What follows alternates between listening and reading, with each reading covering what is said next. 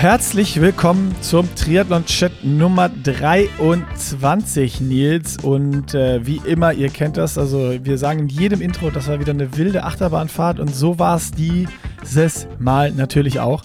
Ähm, wir sind in Berlin beim Halbmarathon gewesen. Wir sind äh, an den verschiedensten Startlinien dieser Welt gewesen oder auch nicht. Also wir haben darüber gesprochen, dass äh, es auch wichtig ist, es gesund an die Startlinie zu schaffen. Ähm, wir haben über ja, Spaß am Sport gesprochen und nicht nur alles so ernst nehmen und nur für Bestzeiten trainieren. Und äh, jetzt, äh, Nils hat natürlich wieder, ich, ich konnte es nicht vermeiden, über das Trainingslager geredet. Naja, und wir haben über das, das darfst du überhaupt nicht unterschlagen, weil das war ganz wichtig, über die Wichtigkeit des Schwimmens im Profisport Oh, ja. und auch als Amateur. Das war auch ein ganz wichtiger Punkt. Also so ein wilder Ritt war es gar nicht. Wir hatten gar nicht so viele Punkte, ehrlich gesagt. Aber die Punkte, die wir hatten, die waren halt wild. Das war das halt. Das war gar nicht so ein wildes Hin und Her. Und das Schwimmen, das fand ich, war ein, wirklich ein sehr spannendes Thema. Aufgehangen auch an Athleten wie Sam Long, Lionel Sanders. Schaffen die es überhaupt mal große Rennen zu gewinnen? Jetzt natürlich in ganz, ganz großen Ausrufezeichen gesetzt. Ähm, wenn sie es ihre nicht hinkriegen, ihre Schwimmschwäche in den Griff zu Ja, bekommen. und wie sie es können, habe ich natürlich verraten. Genau. So, den Cliffhanger lassen wir jetzt stehen und damit würde ich sagen, ab in die Werbung.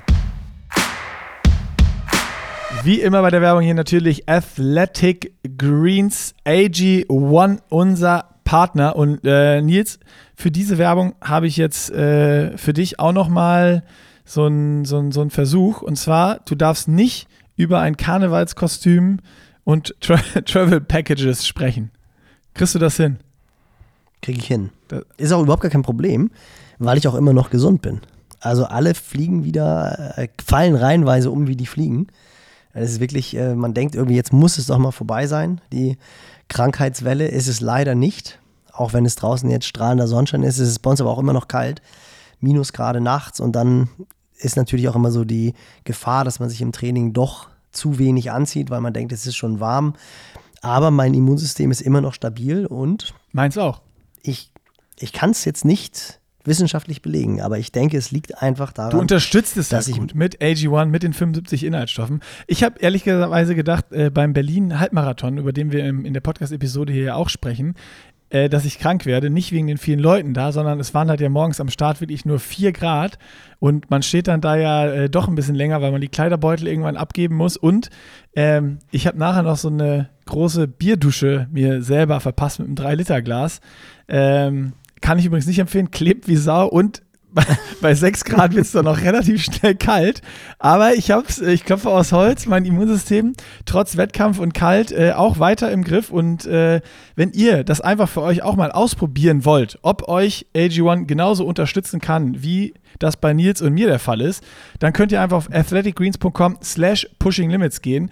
Dort könnt ihr euch das Abo ziehen. Ähm, 90 Tage risikofrei testen, Geld zurück Garantie. Das heißt, ihr könnt es ausprobieren. Wenn ihr nach einer Woche krank werdet, ja, dann äh, funktioniert es bei euch halt nicht. Aber es ist, wie gesagt, die ersten 90 Tage risikofrei. Also unsere absolute Empfehlung, probiert es aus. Ihr bekommt obendrauf noch den Shaker, die Edelstahl, Aufbewahrungstonne und Vitamin D 3 Tropfen, die auch immer noch sehr wichtig sind, obwohl die Sonne jetzt ein bisschen rauskommt, die ist noch nicht so stark, also immer noch Empfehlung, Vitamin D zu supplementieren, supplementieren, was sagt man jetzt? Supplementieren.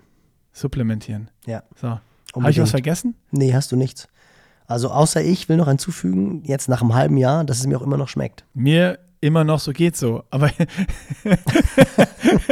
ich, ich glaube, ich werde da auch nicht dran wegkommen. Das ist ja wirklich so die Kontroverse. Allen schmeckt's komischerweise sagen, hey, ich, alle sagen, das schmeckt so schlimm. Bei mir, ich, ich finde das eigentlich überhaupt nicht. Äh, Mein Geschmack wird es, glaube ich, nicht mehr werden, aber die Benefits äh, überwiegen und äh, ich nehme es trotzdem jeden Morgen. Absolut. So, damit Werbung Ende, rein in den Podcast. Und da sind wir mittendrin im Triathlon-Chat Nummer 23. Nick, wie lange hat das Briefing gerade gedauert, die Vorbesprechung? Zwei Stunden. Ah, du bist ein Spacken. Herrlich. Zwei, also erst habe ich mich zwei Tage mit Recherchearbeiten vorbereitet und dann haben wir gerade zwei Stunden nochmal alles durchgesprochen. Guck mal, das ist der Unterschied. Du kannst lügen, ohne rot zu werden. Mir sieht man das sofort an der Nasenspitze an. Ich, Ich, bin ja auch, es, äh, ist, es ist ja auch wirklich so, das ist kein Witz, wenn ich, wenn ich S-Bahn fahre, zwei Stationen, hohe Luft bis zur, bis zur Schanze sind zwei Stationen, löse ich ein Ticket. Weil ich weiß, wenn, wenn die Kontrolleure reinkommen, dann würde ich so rot werden, dass sie, dass sie sofort Dass sie direkt mir, zu dir gehen. Die würden direkt zu mir kommen und sagen, darf ich bitte ihr Ticket sehen? Das ist wirklich so. Also es ist echt so, auch immer wenn ich irgendwie versuche, so Notlügen zu machen und ich, meine Frau sieht es mir so vor. Ich glaube, selbst Kasper, wenn ich irgendwie Kasper versuche anzuflunkern, der wird jetzt sechs im Mai, sieht er mir an, dass ich nicht lügen kann. Das Gute ist, bei ihm ist es genau das Gleiche. Das Gute ist, bei ihm ist es genau das Gleiche, der kann auch nicht lügen. Also Ähm. ich kann ich, ich kann ich, ich kann es auch super schlecht. Wenn, dann kann ich es nur so, dass es eigentlich schon wieder so offensichtlich ist, dass es eine Lüge war wie gerade. Genau, wir haben nämlich festgestellt. aber aber ich kann zwei Stationen schwarz fahren. Das Ja, kann ich nicht. Das ohne rot zu werden. Nee, das kann ich nicht, dann werde ich sofort rot. Also Holst, du holst dir dann aber auch keine Kurzstrecke, sondern äh, zur Sicherheit äh, Nein. ganz normales Ticket, ne? Nein, da bin ich, nee, das kann ich schon. Also da bin ich dann auch, da bin ich dann auch so, dass ich, wenn ich irgendwie, keine Ahnung, Langstrecke fahre, löse ich Kurzstrecke, freue mich diebisch, dass ich 1,50 Euro. Ey, das, Dass ist, ich- das, du, das ist genau das Gleiche. Also, so, sag mal, aber, Nee, dann, dann löse ich, löse ich Was? Kurzstrecke, freue mich Was? diebisch, dass ich 1,30 Euro spare. Und wenn ich dann kontrolliert werde, dann quatsche ich die so durcheinander, dass ich, dass ich da rauskomme aus der Nummer und dann freue ich mich riesig. Aber dann habe ich auch was, dann habe ich auch was gezahlt. was ist denn das für eine Logik? Nee, ich finde, das Was ist, ist denn das für eine Logik? Zwei, zwei Stationen, aber dann, wenn du, wenn du zwölf fährst, kaufst du nur eine für drei Stationen und dann Quatsch. Also, hä? Nee, aber ich habe ja ein Ticket.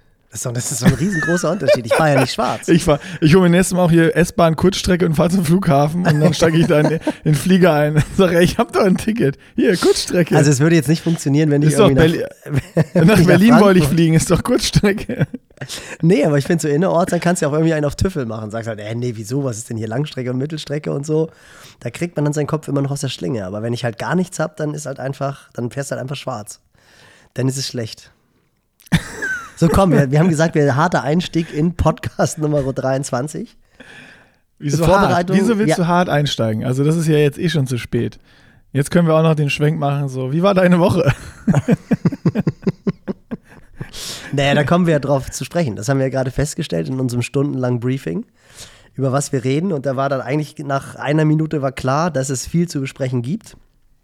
Und dass wir dann lieber nicht briefen, weil wir dann immer die, die guten Sachen, die kommen uns ja spontan über die Zunge. Oder zumindest die Sachen, die wir für gut halten, auf die Zuhörer das dann auch gut finden, das sei immer dahingestellt. Na, Aber okay. meist, meistens ist es ja so. Doch, doch, Dann, dann, es dann, ja so. dann hart rein, wie du gesagt hast, ins Thema. Und äh, was, was hast du denn als erstes Thema mitgebracht heute? Worüber hast du Lust, als erstes zu reden heute? Ich habe halt eben noch mit einem Athleten von mir telefoniert, der verletzt ist, Profiathlet, der äh, Probleme hat mit dem Traktor, seit ein paar Wochen lang nicht laufen kann. Was mich natürlich als Trainer dann auch immer sehr ärgert. Ich finde auch keinerlei Anlass, wo wir sagen könnten, da haben wir überzogen. Also es war wirklich keinen großen Laufumfang gemacht, nicht besonders hart trainiert.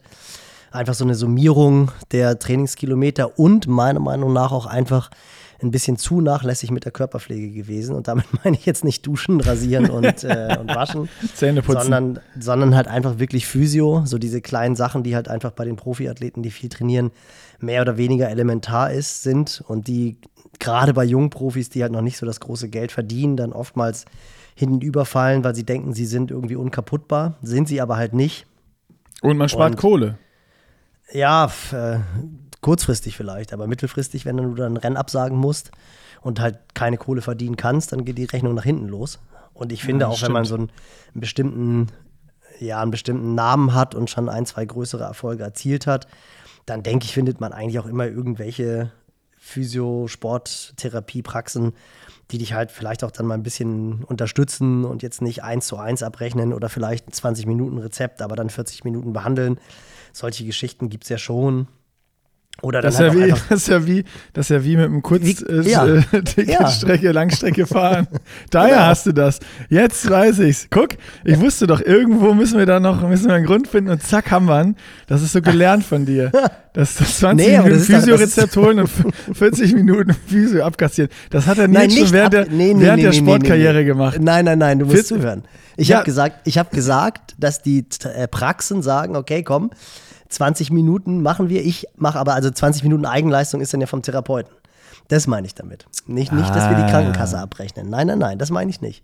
Okay. Aber dass der, dass halt schon der Physiotherapeut ein bisschen was in der Hand hat und dann aber halt einfach sagt, ey, weißt du was, 20 Minuten, das funktioniert nicht. Du kriegst den letzten Termin des Tages und ich mache dann 20 Minuten länger oder halt 30 Minuten länger, je nachdem, wie lange die Behandlung dauert. Aber ich glaube halt, dass das wirklich so Sachen sind, die für die Athleten elementar sind. Also ich habe auch einige Athleten, die das auch einfach machen, die schon sehr früh geschnallt haben, dass sie in die Körperpflege investieren müssen, dass sie halt einfach dann lieber monatlich einen Hunderter in die Hand nehmen und zweimal pro Woche oder 14-tägig dahin rennen und dann halt eine ganz gute Behandlung bekommen. Und vor allem hast du dann ja auch einen Kontakt, wenn wirklich was, mal was ist, dass es dann sehr schnell geht. Und das ist, gehört zum professionellen Dasein dazu. Muss man nicht, nicht drüber reden. Ähm, und das, den Call hatte ich gerade. Das ist dann immer so, wo du dann wirklich denkst, oh man, schade, läuft eigentlich gerade alles so gut, die Form stimmt, es geht in die richtige Richtung und jetzt weißt du aber halt einfach, jetzt wird so für zwei, drei Wochen erstmal die Vollbremse gezogen, was halt einfach mega ärgerlich ist. Also das ist das ist ja halt so ein bisschen auch dieses Triathlon-Problem. Ne? Du hast halt nicht so viele, selbst wenn du nicht nur Langdistanz machst, du hast nicht so viele Shots irgendwie, genau. äh, wo du performen kannst, was das Game natürlich immer noch härter macht und nicht irgendwie, ja, dann ist halt äh, nächstes Wochenende ein Spiel, danach, danach, danach, danach und äh, dann ist einmal englische Woche mit, mit am Wochenende und unter der Woche ein Spiel. Äh, und klar, dann ist natürlich umso wichtiger, dass du A, fit und natürlich auch 100% verletzungsfrei irgendwie an der, an der Startlinie stehst, weil sonst ist es, wie du gesagt hast, kannst du keine Kohle verdienen. Das ist, äh, bringt der Sport leider so mit sich. Also, ähm, das ist also wahrscheinlich so ein bisschen auch das Unterschätzteste oder das, wo am wenigsten drüber geredet wird. Ne? Jeder redet immer drüber, wie kann ich noch ähm, meine V2 Max um zwei Punkte erhöhen und noch eine Stunde mehr trainieren und noch ein bisschen besser werden. Ähm, aber erstmal irgendwie die ganze Saison bei jedem geplanten Rennen fit und gesund an der Startlinie zu stehen, äh, ist auch eine sehr unterschätzte äh, Disziplin im Triathlon, würde ich mal so sagen. Naja, ich meine, wir haben wir uns vor einer Woche verquatscht mit dem äh, Philosophien, wer das Rennen gewinnt in Oceanside, ob Frodo das Rennen gewinnt oder wer oh, ja. das Rennen gewinnt. Und dann Stimmt. kommt zwei Stunden später die Meldung, dass Frodo gar nicht startet. Also da haben wir es ja eigentlich schwarz auf weiß, selbst den Athleten.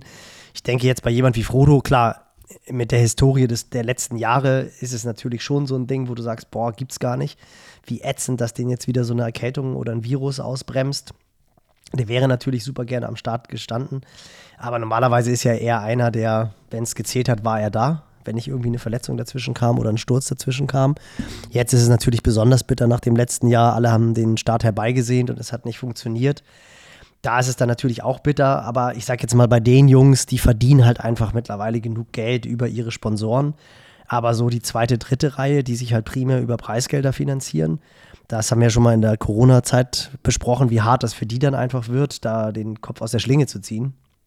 Aber klar, der Schlüssel, und das ist auch immer als Trainer, du versuchst immer maximale Konstanz im Training hinzubekommen, versuchst die Schraube nicht zu überdrehen und die Mädels und die Jungs gesund an den Start zu bringen. Und wenn das eigentlich der Fall ist, dann hast du eigentlich schon alles richtig gemacht. Dann gehört natürlich noch sehr, sehr viel Einstellung im Rennen, taktische Einstellungen, wobei das halt auch immer die Frage, was kannst du nachher davon umsetzen, was kann davon angewandt werden, wie entwickelt sich es wirklich. Also das ist ja auch immer so ein bisschen gucken in die Kristallkugel.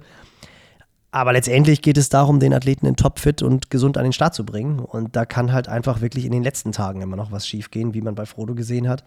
Und genau wie du gesagt hast, also das ist wirklich etwas, das ist natürlich auch ein Druck. Also auch als Athlet, wenn du merkst, du bist jetzt irgendwie gerade besonders gut drauf und dann merkst du, oh, irgendwie mein Hals kratzt jetzt. Ähm, ich hatte es selber auch jetzt in Porto Colom, ein anderer Athlet von mir, mit dem habe ich am Mittwoch gesprochen, hat ein Megacamp in Girona hinter sich, startet beim Ironman Hamburg Anfang Juni. Da sind jetzt auch nicht so viele Möglichkeiten, Rennen zu machen, gerade auch mhm. wenn du nicht um die Welt jetten willst. Und äh, dann haben wir halt gesagt, ach komm, Porto Colom wäre irgendwie ganz cool. Dann am Mittwoch telefoniert, ah, ich habe ein bisschen Halskratzen. Dann sagst du, ach komm, ey, ich steige erstmal in den Flieger und guck, dass es hinhaut.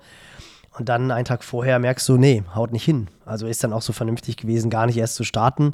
Dann guckst du dir hinterher die Ergebnisliste an, dann denkst du so, hätte, wäre, wenn. So, das zählt natürlich auch überhaupt nicht. Oh, das ist ätzend. Also das ist wirklich, wie du gesagt hast, das wird oftmals unterschätzt und gerade aus Sicht der jungen Sportler da dann auch sich nicht von runterziehen zu lassen, gleich wieder nach vorne zu gucken und auch in so einer Situation, wenn du nicht laufen kannst, zu sagen, ey komm, dann fokussiere ich mich jetzt irgendwie aufs Schwimmtraining oder versuche halt irgendwie auf dem Rad was zu machen. Wenn das dann auch nicht geht, dann konzentrierst du dich nur noch aufs Schwimmtraining. Oder Aquajogging ist, ist, dann ja auch. Aquajogging, so genau. Das ist auch das, was besonders beliebt ist bei den Athleten. Was aber total viel bringt, also darf man auch nicht vergessen. Wird auch, glaube ich, oftmals sehr, sehr unterschätzt, dass es wirklich ein unglaublich gutes Tool ist, um halt einfach die Laufmuskulatur und auch kardiovaskulär das Ganze so ein bisschen zu erhalten. Das muss man halt auch immer im, im Kopf haben. Das ist wirklich eigentlich ein sehr, sehr, sehr gutes Tool. Aber das ist schon mental gesehen durchaus tricky. Gerade wenn jetzt die Saison vor der Tür steht, alle haben Bock irgendwie zu racen. Ich meine, wir haben alle Oceanside herbeigesehnt. Ich muss ehrlich sagen, für mich war das ein totaler Downer, als ich gehört habe, dass Frodo nicht startet. Hast du dir Ja, das angeguckt oder? Sanders nicht, Frodo nicht. Äh, nee, ich habe es dann nicht geguckt. Aber ich dachte, also ich hatte dann halt auch an, andere Dinge noch zu tun, sage ich jetzt mal, und habe die dann vorgezogen. Hab mich dann aber ein bisschen geärgert, äh, wo ich dann am Ticker so ein bisschen reingeguckt habe, weil das Frauenrennen, glaube ich, unfassbar geil war. Mhm. Ähm, so einfach nur das, was man am Ticker nachvollziehen konnte und wer da wie zusammen vom Rad gestiegen ist und losgelaufen ist. Und äh, da habe ich dann gedacht, ah shit, wieder, wieder so ein Ding, äh, wo man denkt, oh geil, irgendwie der irgendein Superstar startet, ich gucke mir es an, der sagt ab, dann guckst du es nicht, aber eigentlich äh, wäre es wahrscheinlich das Rennen mit dem Frodo, äh, wenn der gestartet wäre. Vielleicht hätte er sich mit äh, äh, Beger ge ge gebettelt oder hätte das Ding einfach langweilig gewonnen.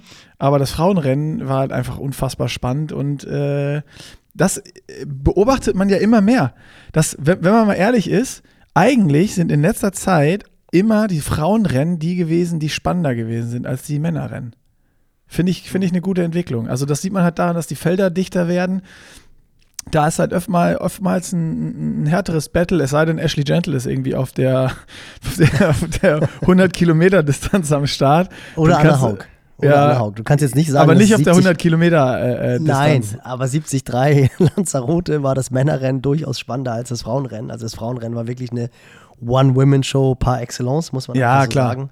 Also es liegt da- natürlich immer dran, wie dicht sind die Felder, wer ist da und äh, Genau. sonst was, aber bei so Kalifornien oder bei den größeren Rennen äh, habe ich jetzt schon, schon oftmals gedacht, dass das die, die, die Frauenrennen, dass die echt geiler fand. Ja, Aber also ich meine, das- ja, sag. Ich wollte gerade sagen, das driftet jetzt noch direkt wieder weg vom Thema, weil ich wollte noch ähm, eigentlich äh, zum, zum Thema Verletzungsding sagen. Äh, du hast hier in unserem zweistündigen Briefing vorher auch noch äh, in dem Podcast gehört, dass anscheinend Sanders für Ibiza auch raus ist, dass das auch nicht klappt. Also äh, Ja, aber der ist nicht verletzt. Der ist nicht verletzt, sondern der tatsächlich sagt einfach, dass er, also so stimmt es auch nicht. Er ist ja gestürzt in Miami und er sagt, dass die Sturzfolgen halt noch so sind, dass er halt noch nicht optimal trainieren kann. Deswegen sagt er halt einfach, macht das gar keinen Sinn. Und auch ganz krass, er sagt halt, dass seine Schwimmleistung noch nicht da ist, wo sie hingehört, wo sie sein muss, um bei den Rennen wirklich kompetitiv zu sein. Und das finde ich schon irgendwie wirklich Aber dann ist, die, dann ist die Frage, ob der jemals wieder bei PTO starten wird. Hat er, hat, er auch, hat er auch gesagt. Hat er auch gesagt. Also er hat, Hat er selber auch, gesagt? er hat, ja, hat er selber auch gesagt. Also wirklich, äh, das fand ich schon, fand ich schon ganz krass. Das, ob er das dann wirklich macht, sei ja immer dahingestellt. Aber er hat jetzt erstmal gesagt, er startet beim 73 St. George. Ibiza will er nicht starten. Super, super schade, weil ich bin halt einfach großer Fanboy von Lionel Sanders. Was dazu ganz spannend ist, ich habe heute Nacht wirklich, ich bin so ein, so ein Werwolf, vollmondmäßig kann ich nicht pennen. Holst du den dann noch an, oder was? ja, ich habe ich hab geschrien, aber es hat nicht geklappt. Ich konnte nicht einschlafen. Und wo ich wirklich gut einschlafen kann, das ist ja, glaube ich, auch so bei uns. Die, Leute hören gerne den Podcast zum Einschlafen. Das ist zumindest das, was mir beim Trainingslager auf Fuerteventura wieder gespiegelt wurde. Dass sie dann alle reinhören wollten und meinen, boah, tut mir leid, ich konnte nach fünf Minuten bin ich eingeschlafen. Das lag aber wahrscheinlich auch am Trainingsload. Aber bei mir ist es wirklich so, ich kann halt auch, ähm, wenn ich Podcasts höre und ich bin müde, schlafe ich halt einfach super gut ein. So, und gestern lag ich halt echt wach und ich hatte mir vorher auf die Liste den How They Train Podcast mit dem JR, dem Schwimmtrainer aus Nusa, äh, auf die Liste gesetzt und habe gedacht, ach komm, 45 Minuten, das ist relativ gut zum Einschlafen. Der ist jetzt inhaltlich, man muss den nicht hören. Also es ist irgendwie cool, weil das ist, wenn du ihn kennst, also ich habe ihn auch in Nusa schon mal am Beckenrand erlebt, nicht, ich bin nicht da geschwommen, komme ich auch gleich zu, aber ich habe ihn am Beckenrand erlebt, der ist ja wirklich 85, ist seit, glaube ich, 50 Jahren oder über 50 Jahren ist der beim Schwimmtraining, trainiert immer noch sechs Einheiten pro Woche. Das ist also ein absoluter Elite-Swim-Squad, wo er auch Wert drauf legt, dass es halt eine Swim-Squad ist und keine Triathlon-Squad. Und hat halt darüber geredet, wie er es schafft, die Leute so schnell zu machen. Also ein Frodeno, ein Josh Amberger, äh, den er immer nur Burgerman genannt hat. und dann Tim O'Donnell, ähm, äh, Braden McCurry, jetzt arbeitet er mit Hannah Wells, die er immer Helen genannt hat. er hat dann immer nur von Helen gesprochen, wo dann schon, wo dann schon der Host immer gesagt hat, Hannah, Hannah. Und er so, yeah, yeah mate, Hannah, Hannah. Und dann war es wieder Helen. Also wo du auch schon merkst, der Typ ist schon, ist schon wirklich 85. Aber wenn du dann hörst, mit welcher Passion der von seinem Job spricht, dass er immer noch 10 Sessions pro, pro Woche coacht am Pooldeck und vor allem, wie er dann halt über das Schwimmtraining spricht. Und da haben sie auch explizit dann über Sam Long und Lionel Sanders gesprochen, dass er halt der festen Meinung ist, dass die trainieren wie Triathleten und sie müssen trainieren wie Schwimmer. Und er meint nur, wenn du trainierst wie ein Schwimmer, wenn du das Mindset hast von einem Schwimmer, wenn du die ja, die Intensität im Schwimmtraining eines Schwimmers hast, dann schaffst du es, Frontpack-Schwimmer zu werden und nicht nur Frontpack-Schwimmer zu werden, sondern im Frontpack mit 90 Prozent mitzuschwimmen, weil darauf kommt es ja auch drauf an, dass du halt aufs Rad steigst und sagst, okay Leute, jetzt beginnt der Wettkampf. Ja. Und das, das fand ich mega interessant, wie er das halt gesagt hat. Ähm, die Hannah Wells ist halt auch keine so gute Schwimmerin die hat wirklich am Tag davor, glaube ich, ihre erste Einheit gemacht. Die musste sie auch abbrechen, weil er, die konnte halt die Intervalle nicht schwimmen. Und wenn du die Intervalle halt nicht mitschwimmen kannst, dann bist du raus. Also er ist dann schon auch fair. Also er macht dann zum Beispiel, die schwimmen sehr viel Beine auch. Und dann schwimmen sie die 100er Beine, schwimmen sie auf zwei Minuten ab. Und er meint, wenn dann halt schlechte Schwimmer ankommen, Triathleten, die dürfen dann halt 25 Meter Beine, 50 Meter Pull schwimmen und dann wieder 25 Meter Beine, damit sie halt dieses Intervall überhaupt hinbekommen. Aber so die äh, Main Session, die sie schwimmen, ist 8 mal 400 Meter und die gehen die 400 immer auf 5,20 ab. Hat dann erzählt, dass Frodo die dann immer so in 4,40 schwimmt, wenn er in Form ist. 4,42. Und klar, wenn du dann halt irgendwie einen Lionel Sanders auf der langen Bahn, 5,20, 21 Schwimmt Schnitt, durch. das wäre das wär für den schon hart, glaube ich. schwimmt durch. Genau, der schwimmt durch und das musst du dann über 3,2 Kilometer erstmal schaffen. Aber er meint, das sind halt die Serien, die dich dann halt hart machen. Und Absolut, so musst, du, musst du da halt absolut. auch reingehen. Und er hat halt auch erzählt, dass Frodo halt regelmäßig 40, 45 Kilometer Wochen geschwommen ist. Und das war natürlich total interessant. Also ich bin dann noch irgendwann eingeschlafen. Der Podcast war jetzt auch nicht besonders lang, aber wenn du dann halt dir diesen Podcast anhörst und dann siehst du irgendwie danach, dass Lionel halt sagt, nee, ich starte nicht in Ibiza, mein Schwimmen ist nicht da, wo es ist. Und die Frage ist, werde ich überhaupt mal dahin kommen, dass ich wirklich die großen Rennen gewinnen kann. Sam Long war dann natürlich auch das Thema, weil man hat es in Oceanside gesehen, hat wahnsinnig viel investiert, um nach vorne zu kommen, ist vorne mit vom Rad gestiegen und dann was ist er? Sechster, siebter geworden. Also beim Laufen Ja. nicht das umgesetzt, was er, Sechster ist er geworden, genau, Sechster, was, er eigentlich, was er eigentlich kann. Eine 1,17 gelaufen. Äh, Leo Berger ist eine 1,10 gerannt. Also das sind dann schon nochmal einfach sieben Minuten. So, und im Schwimmen hat Sam Long halt 2 Minuten 20 verloren, was ja noch nicht mal mehr wirklich schlecht ist für ihn. Also da hat er mit Sicherheit auch schon Schwimmen, äh, Schwimms gehabt, die schlechter waren als das. Aber wie gesagt, du musst dann halt einfach richtig reinlatschen, um zu gucken, dass du die Spitze erreichst. Und da ist wirklich die Frage, kriegen die das halt umgesetzt? Und das war eigentlich echt sehr amüsant. Also man muss den Podcast jetzt nicht unbedingt hören, man zieht da jetzt nicht irgendwelche Wahnsinnsinformationen raus, aber als, aus Trainersicht war das natürlich super spannend zu hören, wie er halt an die Sache rangeht, wen er schon alles nach vorne gebracht hat. Und das ist halt wirklich ein klassisches Swim Squad, wo die, wo Olympiaschwimmer schwimmen und Australien ist halt einfach bekannt, ist eine Schwimmernation und da trainieren dann halt die, die Triathleten mit, sechs Tage pro Woche. Ja. Aber es ist ja genau das, was Johann auch immer sagt, wenn er sich die Sachen anguckt, die die Triathleten trainieren oder auch dann viele Trainingspläne, wo er auch sagt, das ist, ja, wa- was soll da passieren? Die äh, schwimmen, um ihre Form zu erhalten äh, oder, oder so ein bisschen da auf dem Level zu bleiben, aber keiner macht da, macht da den extra Schritt. Oder wenn, dann schwimmen sie 40, 45 Kilometer, aber davon sind die meisten Kilometer einfach äh, äh, wegbaden. Aber im Schwimmen bringt, dir das, bringt dich das nicht nach vorne. Genau. Beim Ja. Laufen bringt dich das nach vorne, weil du alleine schon muskulär einen viel härteren Impact und alles hast. Aber beim Schwimmen einfach nur wegbaden bringt dir gar nichts. Du musst dann, also entweder arbeitest du an der Technik, dass die halt viel besser wird, oder du arbeitest halt an deiner Härte, dass du das halt einfach durchziehen kannst. Und dafür musst du einfach hart schwimmen. Schwimmen ist halt einfach ein richtig brutaler Sport. Das Aber ist genau da- das, wenn ich, also bei mir genau das Gleiche. Also ich, ich meine, ich komme ja vom Schwimmen und ich kenne das. Ähm, wir hatten früher, als ich angefangen bin, so ein bisschen leistungsmäßig das zu machen, haben wir viermal in der Woche Training gehabt und zweimal in der Woche Krafttraining. Das für einen Schwimmer sehr wenig Wassereinheiten, aber alle vier Wassereinheiten waren fünf Kilometer und dreieinhalb Kilometer davon waren hart. Also Ja. wirklich mindestens dreieinhalb Kilometer davon, Hauptteil wurde geballert. Und ähm, da gab es dann nicht irgendwie mal fünf Kilometer, ja, heute machen wir ein GA1-Set und einfach nur locker, sondern weil wir nur vier Wassereinheiten hatten, waren die vier Stück immer komplett boom. So, Ja. und äh, das habe ich jetzt ja letztes Jahr im Project auch gemacht. Ich bin nicht richtig viel geschwommen. Ich bin auch manchmal nur drei Kilometer geschwommen oder vier Kilometer geschwommen. Aber äh, ich bin halt auch mindestens zweimal die Woche hart geschwommen. Ja, und was du gesagt hast mit der Technik, das fand ich auch sehr interessant, weil die Hannah Wells halt wirklich auch noch eine ja, verbesserungswürdige Technik hat. Genauso wie ja auch ein Lionel Sanders oder ein Sam Long oder alle äh, Schwimmer, die halt nicht vorne mit rauskommen, die jetzt nicht gebürtige Schwimmer sind, sage ich mal. Und da hat er halt auch gesagt, weil der Host hat ihn dann gefragt, ob er dann explizit auch gleich anfängt, dann die Schwimmtechnik zu verändern. Und hat er gesagt, nein, weil du musst einfach eine Schwimmform haben, um auch die richtige Technik zu schwimmen.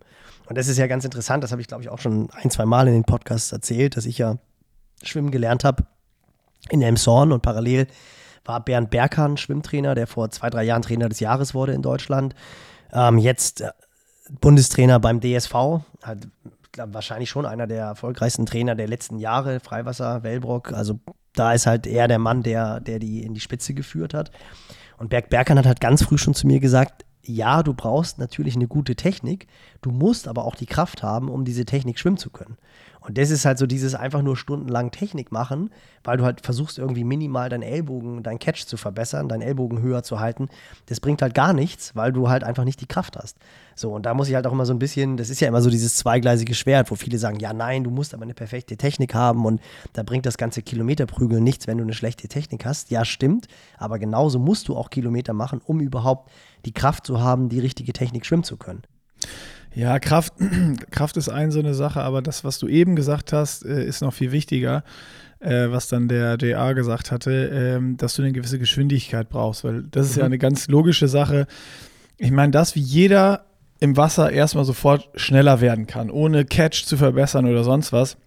Und das ist das Allerwichtigste, äh, ist die Wasserlage. Also, dass du, genau. ne, Wasser hat so eine hohe Dichte, hat einen riesen Widerstand und wenn du einfach flacher und weiter oben auf dem Wasser liegst, und in den meisten Fällen ist halt dann einfach Beine und Hüfte zu tief im Wasser, äh, kann man ein bisschen über die Kopfsteuerung machen, aber natürlich, wer schneller schwimmt, treibt auch besser auf dem Wasser und äh, du hast eine bessere Wasserlage, wenn du ein bisschen mehr Speed hast. Das heißt, ähm, wenn du wirklich so eine Bleiente bist und ganz, ganz, ganz langsam, dann kannst du, kannst du Übungen zur, zur äh, Wasserlage machen, noch und nöcher. Das wird immer schwierig sein und wird immer ein Krampf sein und du wirst immer eine scheiß Wasserlage haben. Das heißt, da erstmal zu gucken, dass du eine gewisse Schwind Geschwindigkeit auch schwimmen kannst mit der Technik, die du halt dann hast, macht absolut in meinen Augen Sinn und ist eine coole Aussage. Ähm, und wenn du diese Geschwindigkeit dann hast und automatisch schon mal eine bessere Wasserlage, das dann zu kombinieren mit noch ähm, ein paar ähm, Tipps und Tricks, äh, um, um die noch weiter zu verbessern, wie Kopfsteuerung, dass man auf den Beckenboden schaut, dass man die, den Oberkörper, die Brust so ein bisschen die Schultern ins Wasser drückt, ähm, dann ist den meisten schon mal geholfen und das ist schon mal der, der größte Schritt, den man machen kann. Also äh, bevor man mit hoher Ellbogen, Catch vorne und sonst was arbeitet, Genau. ist das Aller, Allerwichtigste wirklich die Wasserlage und eine gewisse Geschwindigkeit haben, dass du einfach besser auf dem Wasser liegst. Und ähm, das sind auch so zwei Sachen, an denen jeder arbeiten kann. Also Catch, koordinativ, wenn ich nicht viel schwimme oder vielleicht auch nicht so begabt bin so. Und dann, ähm, das ist halt ultra hart, weil man muss sich auch überlegen, wie, wie viele Stunden in deinem Leben bist du, bist du im Wasser und wie viele Stunden bist du an Land. Und im Wasser fühlt sich alles anders an. Äh, ich kann das da nicht so koordinieren wie, wie, wie an Land alles. Und da den Catch wirklich so hinzubekommen, wie er sein soll, wenn du das nicht von Kindheit an gelernt hast, ist, kriegt man hin, aber bedarf halt echt viele Stunden, viel üben, viel reflektieren, viel, viel Wiederholung äh, und machen, machen, machen. Aber irgendwie zu trainieren, um mal ein bisschen schneller zu werden, die Geschwindigkeit hochzuholen und so ein paar Sachen wie Kopfsteuerung, Kopf runter, auf den Beckenboden schauen, so ein bisschen die Schulter, Oberkörper ins Wasser drücken. Das kann wirklich jeder hinbekommen äh, und automatisch dann ein bisschen schneller schwimmen. Und äh, spannend, dass, dass, dass er das so, dass er das so sagt und erstmal daran geht, weil ich glaube, die meisten Schwimmcoaches äh, fangen direkt dann an äh, mit, mit Schwimmtechnik. Äh, Ja, witzigerweise hat er, hat er auch wirklich exakt das gesagt. Also er hat halt auch gesagt, am Anfang müssen die halt erstmal schwimmen. Und genau das ist halt einfach dann Wasserlage, Kopfsteuerung, runtergucken zum Beckenboden. Das ist wirklich so dieses, und schon kriegst du halt das Becken oder den Po hoch.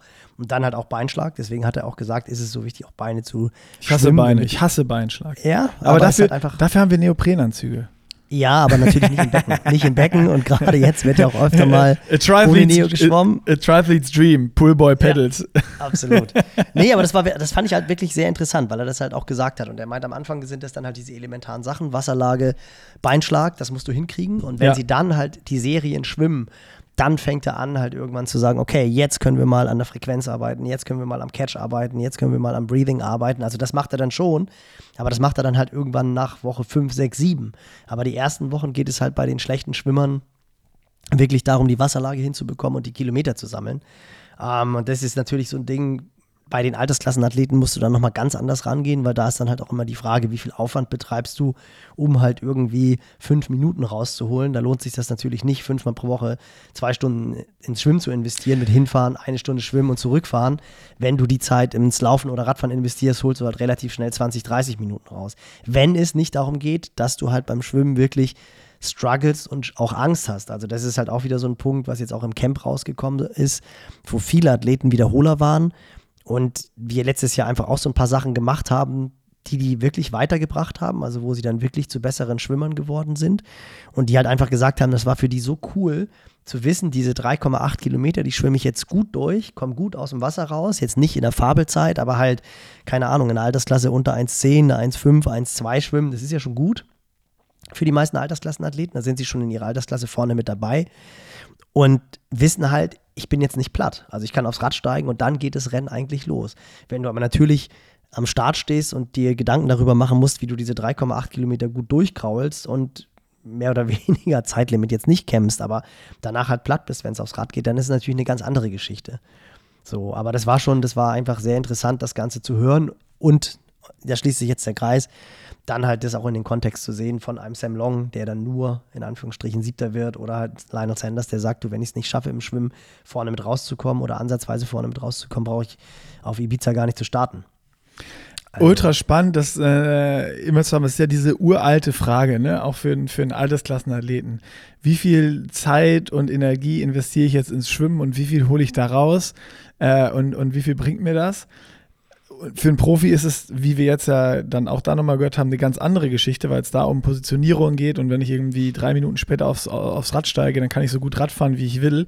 Da verbrenne ich ja. so viel Matches und verbrenne so viel Carbs und so viel mehr als die anderen da vorne, dass mir die dann beim Laufen fehlen, weil mittlerweile äh, sind wir an, an, an, Zeiten angekommen, wo es Athleten gibt, die halt in allen drei Disziplinen Weltklasse sind und halt irgendwie mit jedem mitfahren können, mit jedem mitschwimmen können und trotzdem eine 1,10 oder eine 1,8 auf dem Halbmarathon rennen können. Ähm, und da ist dann einfach, wer am wenigsten Carbs durchballert und einen guten Tag hat, gewinnt halt am Ende. Und wenn ich dann so ein riesen Defizit habe, wie dann, dann Sam Long oder Lionel Sanders, dann kann man nochmal Rennen gewinnen, aber die ganz großen Rennen zu gewinnen, wird halt einfach ultra schwer bis unmöglich, wenn da im Schwimmen ja. nichts passiert. Beim Altersklassenathleten sieht es natürlich aber ganz anders aus. Also, wie du gesagt hast, je nachdem, wo ich wohne, was für einen Aufwand ich habe, um eine Stunde ins Schwimmer zu fahren oder wieder wegzufahren und dann schwimmen zu gehen und am Ende äh, hole ich zwei Minuten raus. Hätte ich die Zeit ins Laufen gesteckt oder ins Radfahren gesteckt, hätte ich wahrscheinlich zehn Minuten rausgeholt. Ähm, äh, wie, wie, gehst du da mit deinen Athleten um? Das würde mich mal interessieren. Also, wie, wie, wie setzt du das um? Klar, du musst dann unterscheiden, Profi- und Altersklassenathleten, aber sagst du denen, ey, klar, ist geil, aber äh, investier lieber in, in Radfahren und, und Laufen, da holst du mehr raus? Oder was ist dein Ziel? Willst du besser werden im Schwimmen oder ist das individuell dann? Also kann man da überhaupt so eine generelle Regelung treffen? Oder wie, wie gehst du nee, um? das ist schon, ja, also das ist schon, schon individuell. Also das hängt wirklich ganz stark auch von den Möglichkeiten ab, die die Athleten haben. Wie du es halt gesagt hast, ist es jetzt ein Riesenaufwand. Habe ich ein Becken vor der, vor der Nase? Habe ich Möglichkeiten im Schwimmverein zu trainieren, was ja auch immer ein, ein sozialer Faktor ist? Ähm, viele haben ja auch einfach Bock zum Schwimmtraining zu gehen und ich finde immer, das ist das Wichtigste, was wir ja in der letzten Episode auch besprochen haben, dass du einfach die Sache mit Spaß machst. Und wenn dann halt einfach ein Athlet, eine Athletin Bock hat, dreimal pro Woche zum Schwimmen zu gehen, weil sie da ihre Buddies sieht, dann sollen sie das machen. Ob das jetzt sinnvoll ist oder nicht, sei dahingestellt, aber da kommt halt einfach diese soziale Komponente. Und dann haben wir natürlich schon auch relativ viele Athleten, wenn du dir jetzt so irgendwie einen Fritz anguckst oder einen Ruben anguckst, Sockensiegi, die halt auch schon beim Radfahren und Laufen ein Niveau haben, was schon relativ schwer ist auch zu steigern, wo du wirklich sagen musst, okay, da jetzt halt nochmal 5 Watt mehr rauszuholen oder beim Marathon dann halt nochmal fünf bis zehn Sekunden pro Kilometer. Zehn Sekunden wird schon gar nicht mehr funktionieren. Ja, bei denen ist auf jeden Fall einfacher am Schwimmen was rauszuholen. Äh, genau. Da, ja, und das ist halt auch, also ob es einfacher ist, das kannst du mit denen mal besprechen. ich glaube, das würden, das würden die nicht so unterschreiben. Ähm, weil die naja, haben, das ist, wenn ich sehe, wenn ich sehe, wenn Alex äh, dann seine Story macht, sorry Alex, aber montags morgens äh, da im, im, ich weiß nicht, wo es ist. Äh, Ohlsdorf, ist, ist das überhaupt ein 25 Meter Becken? Äh, nee, 50. 50. Achso, das ist neu. Ich habe immer dieses Ach so, nee, Fitnessstudio, meinst weil in dieses diesem kleine. Ja, Fitnessstudio nee, war mit zwei Bahnen, wo dann drei, drei Omis und vier Opis rumtreiben. Äh, dann denke ich mir halt auch, ja, da, wenn du da auf einer 20-Meter-Bahn schwimmst, dann wirst du besser im Wenden, aber nicht äh, auf 3,8 Genau. Kilometer. Nee, das ist auch wirklich eine Mondbahn. Das ist äh, Homesplay, Homesplays Munzburg. Immer wenn dann irgendwelche Fabelzeiten sind, muss ich, schreibe ich auch, okay, bist du wieder in Munzburg geschwommen? Also jetzt nicht, nicht nur bei ihm, sondern bei anderen kommt immer, ah nee, war wieder die Mondbahn. Aber in der Regel schwimmt er jetzt mittlerweile auf der 50-Meter-Bahn Ah, in okay. Ohlsdorf. Ja, das ist ja schon mal dann- gut. Sehr gut, Genau, Alex. Da wird, da wird das Training dann auch öfter mal abgebrochen. Da wird auch öfter mal, nee, heute war es zu früh und sowas alles. Ähm, ja, aber, das, aber auch da ist es letztendlich, muss man da ja auch sagen, geht es um, geht's um Freude, geht es um Spaß. Aber jetzt bei so einem wie, wie Fritz, klar, der muss halt schon. Ich meine, der ist jetzt ja in Rot letztes Jahr für seine Verhältnisse schon stark geschwommen, 59 Minuten. Und der weiß natürlich auch, wenn ich eine 56 schwimme, ist die Wahrscheinlichkeit, dass ich mit jemandem aus dem Wasser komme, der zumindest die ersten 60, 70 oder 100 Kilometer mit mir mitfahren kann, größer, als wenn ich nach 59 Minuten aus dem Wasser rauskomme, weil in der Regel ist es ja so, dass die guten Radfahrer und Läufer in der Regel schon auch mittlerweile beim Schwimmen einigermaßen mit rauskommen. Die müssen jetzt nicht ganz vorne mit rauskommen, aber ich sag mal jetzt für einen- jemanden, der einen großen Motor hat, jenseits der Stunde zu schwimmen, das ist echt schon schlecht, muss man mal ganz einfach so sagen. Wenn du jetzt beim Radfahren und Laufen bei den Amateuren in der Weltspitze bist, da kann man auch erwarten. Also ich finde immer so dieser 1,30er Schnitt auf 100 Meter im Neo, da muss man jetzt nicht der geborene Schwimmer sein, um das zu schaffen. Das, Das ist kann man sich erarbeiten, ja, auf jeden Fall. So. Das kann man sich erarbeiten. Das hast ja genau. selbst du geschafft. Das habe ich geschafft, ja. das habe ich geschafft. Ich habe sogar auf 53 Minuten geschafft. Oh, stimmt. Ähm, du bist, äh, das, ja, das gar Ich bin nicht so Ich bin, nein, ich bin auch in, in Kona auch, als ich 22. geworden bin, bin ich auch eine 56 geschwommen. Also äh, ich bin auf Hawaii immer zwischen 56 und 58 aus dem Wasser raus. Ist jetzt nicht ruhmreich. Nils, wir müssen das immer noch mal machen, ne? Wir haben noch so viele Sachen auf der Uhr, die wir machen müssen. Diese, diese, dieses 50 Meter Battle, ich, also wir, wir 100 brauchen- Meter. 100 meinst du? Meter meine ich. 100, wir, Ich- ich, hab, ey, und ich bin wieder. oh, oh, oh, ich warte, wieder, warte, warte, warte. warte. Nee, Okay, nee, nee, nee, okay, nee, jetzt okay, muss ich- ich du, bin- ich du, wieder- erst du. Ich habe wieder den Kopf aus der Schlinge gezogen. Ich hatte wieder eine coole, äh, coole Favela, coole Vivienda mit, mit äh, Lovis wieder. Das ist halt einfach so cool. Das ist wirklich der Sohn eines meiner Buddies. Der ist jetzt 23, Sportwissenschaftsstudent, total begeisterter Triathlet, hat letztes Jahr seine erste Langdistanz in Glücksburg gemacht und ein Riesentalent als Trainer, kann wirklich unglaublich souverän mit den Athleten umgehen. Also wirklich so, wo du denkst, ey, wie cool du mit 22 schon vor einer Gruppe bist und jeder, der schon mal in so einem Hannes Hawaii Camp dabei war, da sind halt auch oftmals Leute, die beruflich durchaus erfolgreich sind und die es nicht gewohnt sind, sich von einem 22-Jährigen eine Ansage machen zu lassen. Also wirklich extrem souverän Geil. kommt aus Kiel und sein Zimmerpartner war Haubi, Jürgen Hauber, total begeisterter Triathlet, SC Kempten, zweite Mannschaft aus dem Allgäu. Also ich war wirklich so Nord-Süd-Flanke, das war wirklich total cool, Allgäu und Kiel und ich mittendrin. Und die haben sich dann so Funky Trunks geholt. Die von Lovis war noch relativ cool, der hat den Löwen vorne drauf, was natürlich aber auch so ein bisschen, wo du denkst, Halleluja, gut, er hat, die haben auch beide die Buddies, die Dinge anzuziehen. Und Haubi hatte vorne einen Elefanten, wo halt der Rüssel echt so an exponierter Lage runterhing. Das war wirklich eine der hässlichsten Funky Trunks, die es gibt. Und dieses Ding haben die mir geschenkt. Dieses Ding haben sie mir geschenkt, weil sie unbedingt, weil sie unbedingt noch ein Bild haben wollten. Wir drei mit dieser Funky Trunk. Du hast die mit dem Elefanten. Ja, und ich schön, weißt du, Kannst bald du, davon, 50. kannst du davon völlig- dem Bild machen? Das will ich in die Insta-Story Nee, hauen. das- das will- das Nur von der keiner sehen. Badehose. Ach so, okay, von der Also Badehose. am das kriegen besten, natürlich, am besten natürlich mit dir drin, aber von der Badehose diese- ist auch erstmal okay. Äh, diese beiden Adonisse. Also Lovis sieht zumindest noch aus wie so ein Ausdauersportler. Haubi sieht eher aus, als wenn er als Kind in den Zaubertrank gefallen ist. Das sind so diese, sind diese Typen aus dem Allgäu. Ich bin auch fest davon überzeugt, dass da irgendwas in der Milch drin ist, weil die haben ja alle so eine unglaubliche Physis, die Leute aus dem Allgäu. Der Hannes Blaschkes ist ja auch so ein Typ. Die sind ja wirklich, die, die kriegst du einfach nicht kaputt. Das sind so wirklich für mich so die Urvölker, die kommen aus dem Allgäu im positiven Sinne. Und so sieht Haubi auch aus. Wir sind auch, wir haben am letzten Abend echt Gas gegeben, war eine richtig coole Abschlussparty, aber mit allen Teilnehmern auch. Also da herrschte wirklich ein ganz, ganz besonderer Spirit in dem Camp. Also sowohl von den Guides als auch von den Teilnehmern hat Tiere Spaß gemacht. Die äh, Großteil der Guides und Teilnehmer sind nachher noch in den Atlantik gesprungen, irgendwann nachts um zwei, halb drei. Unter dem Ah, großartig. Gin Tonics, das war wirklich cool. Ich habe mich dann schon ins Bett geschlichen. Irgendwann kam dann noch eine Polonaise durch mein Zimmer durch. Da wusste ich schon gar nicht mehr, ob ich träume oder ob ich noch wach bin. Und dann haben wir den Deal gemacht, dass wir morgens zum Leuchtturm laufen. Ich habe ihn auch gemacht, also ich weiß es auch noch, aber ich habe mich am nächsten Morgen definitiv nicht mehr dran erinnert. Und dann standen halt um 20 nach 8 Lovis und äh, Lovis und Haubi in meinem Zimmer und mein so, Coach, auf geht's zum Leuchtturm. Und ich dachte, ey, ist doch jetzt nicht euer Ernst. Und dann sind wir halt losgelaufen zum Leuchtturm. Die ersten drei Kilometer hat keiner ein Wort gesprochen. Und dann war das wieder so ein, so ein Epic Run. Weißt du, das sind ja dann so diese Dinge, wo du hinterher so froh bist. Also schon oben auf dem Leuchtturm haben wir dann Ghetto-Faust gemacht, haben uns tierisch gefreut, dass wir losgelaufen sind. Und dann war natürlich ganz klar, nee, wir rollen ganz easy runter. Und natürlich haben wir es dann unten raus laufen lassen. Also jetzt kein Vollgas, aber es war schon wirklich ein guter Grundlagenlauf. Hat einfach tierisch Spaß gemacht. Und das ist für mich so Inbegriff dieser Allgäuer Typen. Also die, die können saufen bis morgens um fünf, stehen aber um sieben auf und sagen, so, jetzt wird trainiert. Das ist für mich so Allgäu, weißt du? Und Hamburg ist eher so Gucci, nee, ich bleib jetzt liegen, mach noch ein bisschen Pediküre, Maniküre, ich krieg das nicht hin. Also ich habe es dann doch geschafft und war auch, war auch wirklich cool. Aber ich bin drum herum gekommen, mit diesen beiden Typen auf dem Foto zu sein, mit dieser furchtbaren Funky Trunk Badehose. Ich habe die dann Anna gezeigt, meiner Frau, die hat auch die Hände über dem Kopf zusammengeschaut und gesagt, um Gottes Willen ist die hässlich. Caspi, Caspi meinte, oh Papa, die ist richtig cool. oh Mann, echt, das war wirklich. Ja, dann pack, also ich die, weiß, pack, die, pack die doch mal für Caspi schon mal zum 16. Geburtstag ein. Ja, ich hoffe, dass er ein bisschen größer wird, dass er die schon mit 12 tragen kann. Oder so. nee, also das 100-Meter-Schwimmen, Fred Wie- hat es auch wieder geschrieben. Ich, ja, das müssen wir machen. Ich, mir ist gerade spontan in den Kopf gekommen, ich fände das richtig geil. Das müssen wir dann irgendwann mal machen, wenn ich wieder in Hamburg bin. Das müssen wir auf jeden Fall filmen. Ich will so ein Battle. Ruben, Fritz, Siggi, du jeweils auf einer Bahn und dann 100 Meter All-Out gegeneinander. Aus der kalten Hose. Aus, komplett aus der kalten Hose.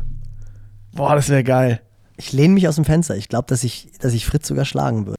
Ich glaube, jetzt, heute ist Donnerstag. Heute Abend haue ich noch das Video raus vom äh, Berlin-Marathon Ja? auf YouTube und ich habe die beiden auch geschlagen. Vorm, vorm äh, Marathon schon. Ach so, hier bei dem, bei dem, ja, das habe ich auf Insta gesehen, mit dem Skilanglauf-Ding da, oder? Mit dem, mit dem. Ruderergometer. Ja. Ja. Komplett Ah, versägt.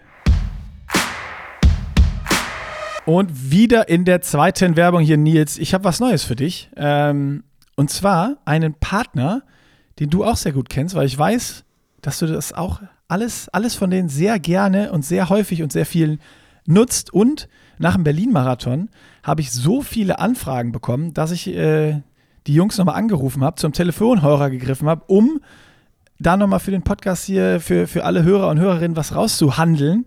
Es geht nicht. Wie hast du es hinbekommen? Wie hast du es hinbekommen? Dein Dänisch ist nicht so richtig Nee, gut, die können oder? Englisch. Die können Englisch. Ah, okay. Die können, Ja, die in Kopenhagen, die sprechen sehr gut Englisch. Ich habe das dann mit ChatGPT ü- übersetzen lassen und vorgelesen, weil mein Englisch nicht so gut ist. Und äh, dann konnte ich bei Say Sky also das Flower Singlet, was ihr vielleicht von meinen, äh, oder die Flower Hose, Flower Singlet, das komplette Kit, die ganze Rüstung, ähm, Es war nicht zu es übersehen, war nichts. Nick. Es war nicht ja, zu und ich habe so viele Komplimente auf der Strecke dafür bekommen, nachträglich und auch noch auf Insta, so viel PNs. Ähm, und die Jungs von Say Sky und Mädels haben nicht nur uns auf dieses Flower, auf die Flower-Rüstung Rabatt gegeben, sondern auf das komplette Sortiment bekommt ihr mit dem Code PL15 beim Checkout, also PL großgeschrieben 15, 15% Rabatt, lediglich äh, reduzierte Ware ist ausge, ausge, ausgeschlossen, exkludiert.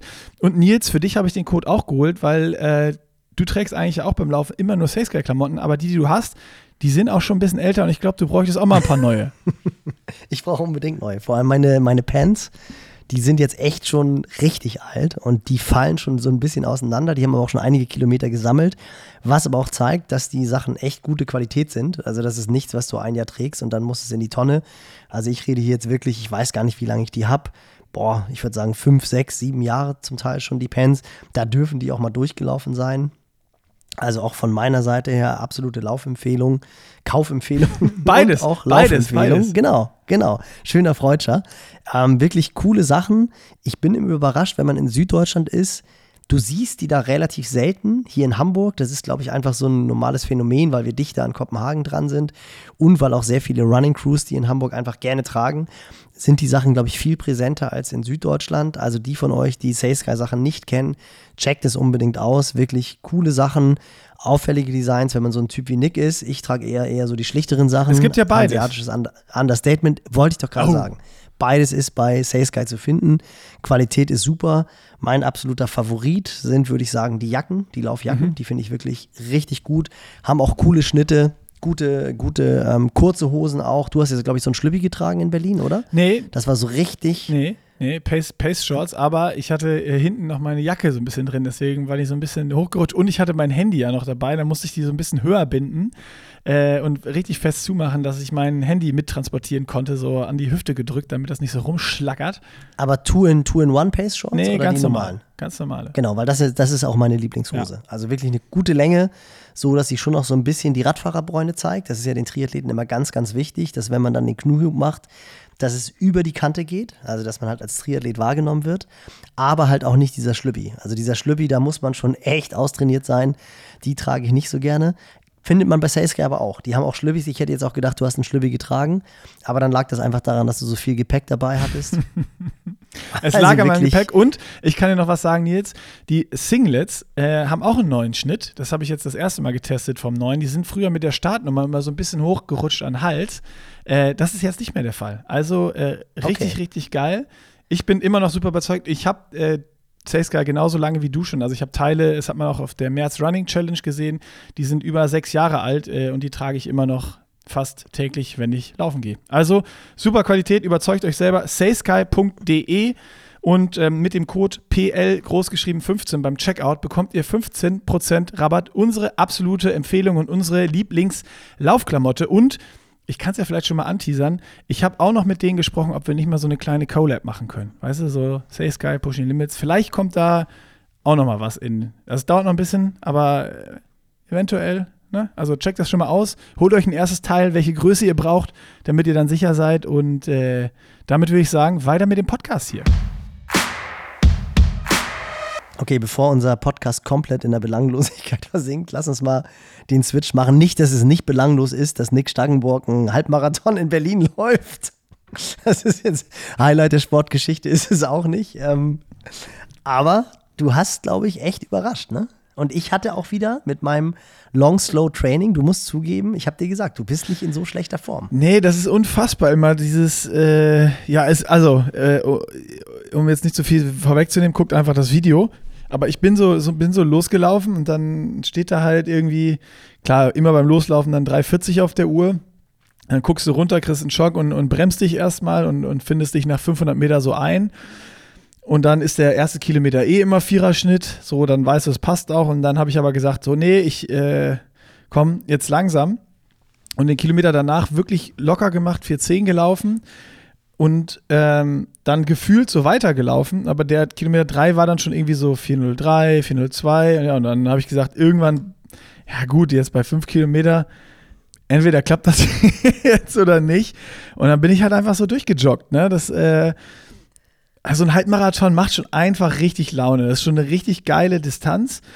Wenn du kein Ziel hast oder auch keinen Druck hast auf eine PB oder sonst irgendwas, dass du zu hart anläufst, ist es so ein geiles Gefühl. Und auch genauso dieses Ding, was dann auch wieder Schlüssel, Schlüssel zum, zum Geheimnis ist, wie es auch beim High Rocks war, wie es jetzt war. Immer wenn du dir, oder ich zumindest in meinem Leben, wenn ich mir vornehme, jetzt hau ich meinen raus, ich laufe immer, selbst wenn es ein Fünfer ist, den du eigentlich all out läufst, ich laufe trotzdem immer die ersten zwei Kilometer zu schnell, bin schon im Laktat und dann war es das eigentlich schon. Und, oder es wird ein kompletter Krampf. Aber eigentlich, wenn du die ersten zwei Kilometer oder die ersten drei Kilometer gefühlt komplett langsam losjoggst, dann ist das eigentlich genau richtig, weil die läufst du eh immer schnell und da Startschuss und Adrenalin, das fühlt sich halt einfach nur viel zu locker an. Und das Aller, Allerschönste an diesem ganzen Ding und an diesem Berlin-Marathon war aber wieder dieses, ey, das ist, es war scheißegal, ob irgendwer Bestzeit gelaufen ist oder nicht. Es war einfach cool, mal wieder so ein Riesen-Event zu machen, mit coolen Leuten auf der Strecke, Leute kennenzulernen, mit denen zu quatschen. Äh, ein paar von denen sind Bestzeit gelaufen, ein paar einfach nur aus Spaß und es ist einfach so ein, so ein großes Miteinander, weil wir da letzte Woche ja auch drüber gesprochen haben, so dieses äh, Thema Hobbysport, da, da finde ich immer mehr rein jetzt so. Auch vor allen Dingen nach diesem, nach diesem Project jetzt und ich, ich kann mir auch irgendwann einmal vorstellen, eine Langdistanz zu machen und auch zu trainieren dafür, aber ohne, ohne Ambition und dann einfach einen geilen Tag zu haben und zu genießen. Das hat mir so viel Laune gemacht, einfach da diesen, diesen Halbmarathon zu laufen. So, das, ich weiß, du kannst das nicht, das haben wir ja schon besprochen. Nils ist Mr. Bestzeit o- Nein, nein, nein, oder Mr. gar nicht. Nicht, Aber ich aber kann dir das einfach mal empfehlen, das mal wieder zu machen. Also ich, ich kann mich erinnern an Hamburg-Marathon oder so, wo du mit Bocky gelaufen bist, glaube ich. Da gab es Bilder. Mhm. Und auch euer Ding, wo ihr im Allgäu komplett gestorben seid, da hast du auch immer von geschwärmt. Also, ey, meld dich Ja, aber das einfach Ding an. in Hamburg, das Ding in Hamburg beim Halbmarathon, da, da also da schwärme ich auch heute noch von, weil es ist eigentlich, klar, jetzt sind es auch schon wieder vier Jahre her, aber ich weiß bis heute nicht, wie ich das gemacht habe. Da bin ich halt einfach eine 1,14 flach gelaufen, also 3,31er Schnitt, ohne Wunderschuhe. Und das war echt so ein Ding, da, da, da rollte das einfach. So, und das war. Das Wie war bei mir so jetzt cool. in Berlin. Ich weiß auch nicht, wie ich es gemacht habe. Also ich bin ja vor mal ihr einen Zehner gelaufen mit 4,10, 4,15. Nein, ich kann dir sagen, wie du das gemacht hast, weil du halt einfach vorher eine Woche mit 120 Kilometern hattest. Ja, okay. Du bist vom 1. bis zum 20. März bist du jeden Tag gelaufen Ja, stimmt. und bi- bist zwar nur rumgeschaffelt, aber das ist völlig egal. Das ist einfach dieses lang und locker Laufen macht halt einfach auch schnell. Und du bist ja jetzt auch nicht schnell, schnell gelaufen. Du bist schneller gelaufen, als du gedacht hast. Ähm, Viel schneller, Aber- viel schneller. Lass uns da, Genau. ich, ich will ein Experiment machen. Wir müssen, da, wir müssen das noch mit mir besser äh, äh, beleuchten, Nils. Also, weil so diese, ich, ich muss ja auch sagen, beim Laufen, ne? So diese Minutenläufe oder Tausender oder so, es macht mir überhaupt keinen Spaß. Hügelläufe, finde ich alles scheiße. Das tut alles so weh. Das Einzige, was ich wirklich gerne mache, sind so zweimal, zehnmal äh, 200 auf der Bahn mit einer coolen Gruppe. Aber sonst Laufintervalle ist für mich der Abgrund. ja, aber wenn du die mit einer, wenn du die mit einer coolen Gruppe läufst, dann macht es auch Spaß. Ja, die 200er ja, aber 1000 das Ja, aber ist, auch- nee, das ist so hart. Ich struggle da immer so sehr und dann kommt irgendwie, da will ich auch immer so schnell laufen, dann da kommt da mein Ego durch, warum auch immer. Äh, und das ist immer scheiße. Ich hasse, ich hasse Laufintervalle. Auf dem Rad finde ich sie geil, Intervalle, aber beim Laufen mag ich die wirklich gar nicht. Und Ja, so, vermutlich wenn du mir jetzt erzählst, ich kann einfach mit einer 100 Kilometer Woche im 5er Schnitt schnell laufen, das ist doch geil. Ja, das kannst du auch. Also, also klar, du musst halt, aber du musst ja diesen Umfang hinbekommen. Das ist ja das große Problem. Also ich bin ja damals auch meine 10 Kilometer Bestzeit, 30,52, bin ich auch gelaufen aus einer Vorbereitung auf den Ironman Lanzarote. Ich wollte 99, wollte ich auf Lanzarote starten, habe eine Vorbereitung gemacht, war noch bei Freunden im Saarland und ich glaube, die schnellsten Kilometer, die ich gelaufen bin, das waren dann halt irgendwelche progressiven Läufe, wo ich dann hinten raus mal drei, vier Kilometer im 330er Schnitt gelaufen bin oder auch fünf Kilometer im 330er Schnitt gelaufen bin. Ansonsten hat sich alles um vier Minuten und langsamer abgespielt, habe natürlich auch Hügelläufe gemacht. Ähm, also damals auch schon war ich großer Fan davon, aber ich habe überhaupt nicht spezifisch schnell trainiert. So, und dann habe ich als Hitout, Lanzarote ist ja immer relativ früh, Ende Mai. Damals gab es leider überhaupt keine Halbdistanzen mehr. Das war so eine Phase, wo es wirklich mit den Halbdistanzen total mau war. Da war das so fast ausgestorben. Und da war dann klar, das einzige Rennen, was ich machen kann, ist die deutsche Duathlon-Meisterschaft. Das war damals mit Windschattenfahren. Also ist es jetzt natürlich auch. Backnang oder auch so war das immer, ne? Nee, das war äh, in Zeitz. In Zeitz im kenn ich Osten. gar nicht. War noch vor, dem, vor meiner, weit vor meiner Zeit, 99. Genau, weit vor deiner war ich ja Zeit, gerade mal 99. geboren. Und äh, da war der legendäre Benny van Steeland, der leider verstorben ist, hat einen äh, Trainingsunfall. Jori van Steeland, sein Bruder und Marino van Hönecker, den werden die Triathleten auch kennen, der dann ja auf Hawaii noch extrem stark war. Das war halt ein Europacup-Rennen. 10, 40, 5 war die Distanz. War auch überhaupt keine einfache Strecke. Ich glaube, Mike Petzold war auch am Start. Falk Schipinski war am Start. Also es war einfach echt ein super Feld. Und die ersten 10 bin ich da in einer 30, 52 angerannt. Und, und habe auch gedacht, wo, wo hole ich das her? Also, weil ich habe ja überhaupt nichts Spezifisches dafür trainiert. Aber ich bin halt einfach jede Woche 80 bis 100 Kilometer gerannt vorher, weil ich mich auf einen Ironman vorbereitet habe. Und dann war halt auch so die Diskussion, die DTU wollte dann, dass ich bei der WM starte. Ich hatte aber keinen Bock auf ein Windschattenrennen. Und da war dann äh, ITU Langdistanz WM in Zofing, dieses legendäre Rennen, was mittlerweile ja auch leider so ein bisschen verloren hat im Ranking. Das war damals das bestdotierte Rennen, also ich glaube 99 nicht mehr, aber so in den 90ern war das wesentlich höher dotiert als, als Hawaii. Also auch Leute wie Mark Allen haben Zofing gewonnen, Jürgen Zeck hat Zofing gewonnen, Natascha Bartmann, brauchen wir gar nicht drüber zu reden. Also es war wirklich ein total renommiertes Rennen. Mike Pick ist, glaube ich, auch gestartet. Und dann habe ich halt gesagt, nee, Zofing würde ich starten, weil ich wollte immer mal im Nationaltrikot starten. Und bin dann auch, äh, ich weiß gar nicht genau, ob ich Neunter oder Zehnter geworden bin. Also habe auch wirklich gut Preisgeld bekommen. Ich glaube, es gab damals dann 4.000 oder 5.000 Schweizer Franken für Platz 10. Habe das Rennen auch angeführt. Das war echt richtig cool. Gibt es auch noch so ein Bild, wie ich aus dem Stadion rauslaufe. Leading Man Nils Görke. Und äh, Geil. gewonnen hat da. Hast du das noch, da das Uli- Bild? Nee, leider, das war ist ja alles hier fotografiert, ist ja nicht digital. Das ist ja alles noch klassisch fotografiert, super ärgerlich. Aber das kannst du Ähm, doch einscannen irgendwie. Hat nicht irgendwer so einen Artikel noch davon? Nee, ich habe auch mal geguckt. Also ich, Ah. ich finde irgendwelche Artikel, wo die Preis, äh, hier die Ergebnisliste drin war, Mhm. aber es gab dieses Bild, es gab es leider nicht mehr, ich habe es nicht gefunden. Und gewonnen hat das Rennen Olivier Bernard, der Ah. äh, Mitgründer von On. Also das war 99, hat er dann gewonnen. Und das war, also da habe ich halt auch gemerkt, dass du, das merke ich oft auch natürlich auch an den Ergebnissen der Athleten mittlerweile, aber du musst nicht immer zig Intervalle laufen, um schnell zu laufen. Also schnell laufen kommt einfach auch vom viel laufen mit ruhigem Umfang. Also Klar, sind ja wir die zweigleisig, ne? Also bevor wir jetzt hier sagen, es ist nur, nur Lockerläufen, das, das, nein, nein, nein. sagst du ja auch immer, es kommt immer darauf an, wie viel Zeit hast Mischung du zur Verfügung. Natürlich, ganz klar. Ja. Aber, aber ich würde das gerne mal halt ausprobieren. Gesagt, dass du weißt nicht, woher, wo, woher kommst du es? Also ja. das ist, du hast ja, das ist ja das, was ich zu dir meinte und was ich ja vorher auch schon gesagt habe. Also bevor du äh, das, das, die März Challenge abgebrochen hast, habe ich ja schon zu dir gesagt, wahrscheinlich, wenn du eine Woche vor dem Halbmarathon aufhören würdest, und dann abtafern würdest, was du jetzt ja ein bisschen gemacht hast, würdest du eine gute Zeit laufen. Das bist du ja. Und du bist ja sogar diesen Viererschnitt mit Spaß gelaufen. Ey, ich habe ja gequatscht ja mit Leuten. Ich bin ja, ich bin, das war, ich, ich habe ja gar nicht auf die Zeit geguckt. Ich habe auch auf meine Uhr gar nicht jetzt große Zielzeit gehabt. Habe dann irgendwann gemerkt, ja, könnte irgendwie 1,25 werden, aber ich habe auch gar nicht gepusht, dass es jetzt unter 1,25 wird. Hätte ich es gewollt, unter 1,25 wäre auch easy gegangen. Also da nochmal 30 Sekunden. Also ich bin jetzt, glaube ich, 1,25,19 war, glaube ich, die netto offizielle Zeit äh, wäre wär, wär ohne Probleme möglich gewesen. Aber darum ging es mir gar nicht. Mir ging es ja vor allen Dingen darum, Spaß zu haben. Und ich hatte unfassbar viel Spaß bei diesem Lauf. Und ähm, auch die ganzen Leute drumherum, diese ganze Stimmung, das war, das war einfach cool. Also so ein, so ein Städtelauf irgendwie zu machen, so ein Halbmarathon. Ähm, klar, dann war die ganze Fischmarkt-Crew noch vorher da, wir waren abends noch Pizza essen und äh, es war so, so ein richtig schönes Wochenende einfach. Ja, das ist aber auch das, was, die, was mir gespielt wurde. Also das ist auch das, was ich jetzt mitbekommen habe dass die alle total happy waren, einfach wieder mal so zusammen so ein Wochenende hatten. Also ich sage ja immer, das ist dann ja wie Klassenfahrt. Ja, ey, besser, wieder, besser, besser als jede Klassenfahrt. Weil das sind, das sind nur Leute, die du magst.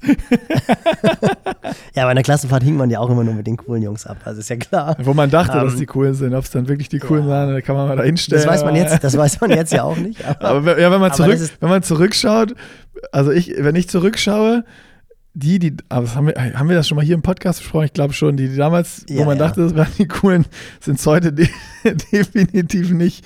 Also, äh, ja, lassen wir das. Weiter im nee, Thema. Dieser, war wie dieser, dieser Spaß, genau, dieser Spaß, das, äh, das habe ich halt auch mitbekommen.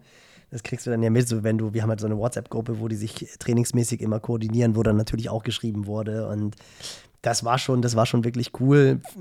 Bei mir war es halt so, ich habe natürlich dann auch morgens sofort geguckt habe mir auch den Livestream angeschaut, weil für mich natürlich Tabea total spannend war, die ja eine 1.12.49 gelaufen ist, also auch nochmal ihre Bestzeit. Richtig stark, wirklich, ja. ja. stark verbessert hat, zweitbeste Deutsche geworden ist, 16. Gesamt, ist so ein bisschen untergegangen in der, in der Berichterstattung vom, vom Halbmarathon, zumindest im Livestream, weil sie halt nicht fürs Berliner Team startet. Da wurde dann irgendein anderes Mädel als zweitbeste eingeblendet, die halt fürs Berliner Team startet. Echt? Da war auch noch eine, ja, da war dann auch noch eine andere Deutsche dabei. Ist ja letztendlich auch egal. Es ist ja, es ja. zählt ja das, was, was, was Tabea gelaufen ist. Und sie ist ja erst zwei Tage vorher aus Kenia zurückgekommen. Also da wussten wir beide auch nicht, wie funktioniert das. War auch mega happy, ist auch progressiv gelaufen. Und jetzt ist natürlich die Vorfreude, was Hamburg anbelangt, sind ja auch nur noch zwei Wochen. Die ist natürlich groß. Bist ne? du schon also, nervös, Nils? Ja, klar, da bin ich schon, schon. Also ich, ja, doch, bin ich. Also ich freue mich, natürlich nie nervös, aber ich freue mich total drauf. Also es ist halt einfach, genau wie du halt gesagt hast, es ist halt einfach ein cooles Event. Und äh, ja, das macht halt den, den, den Hobbysport, aber halt auch den Spitzensport aus. Ne? Das muss man halt auch mal wieder sagen. Das ist auch das, was ich im Hannescamp gesagt habe, was wir ja so oft sagen. Triathlon ist da halt eigentlich auch, gut, mit Laufen irgendwie auch. Das sind halt die einzigen Sportarten, wo du halt mit den Superstars zusammen an der Startlinie stehst.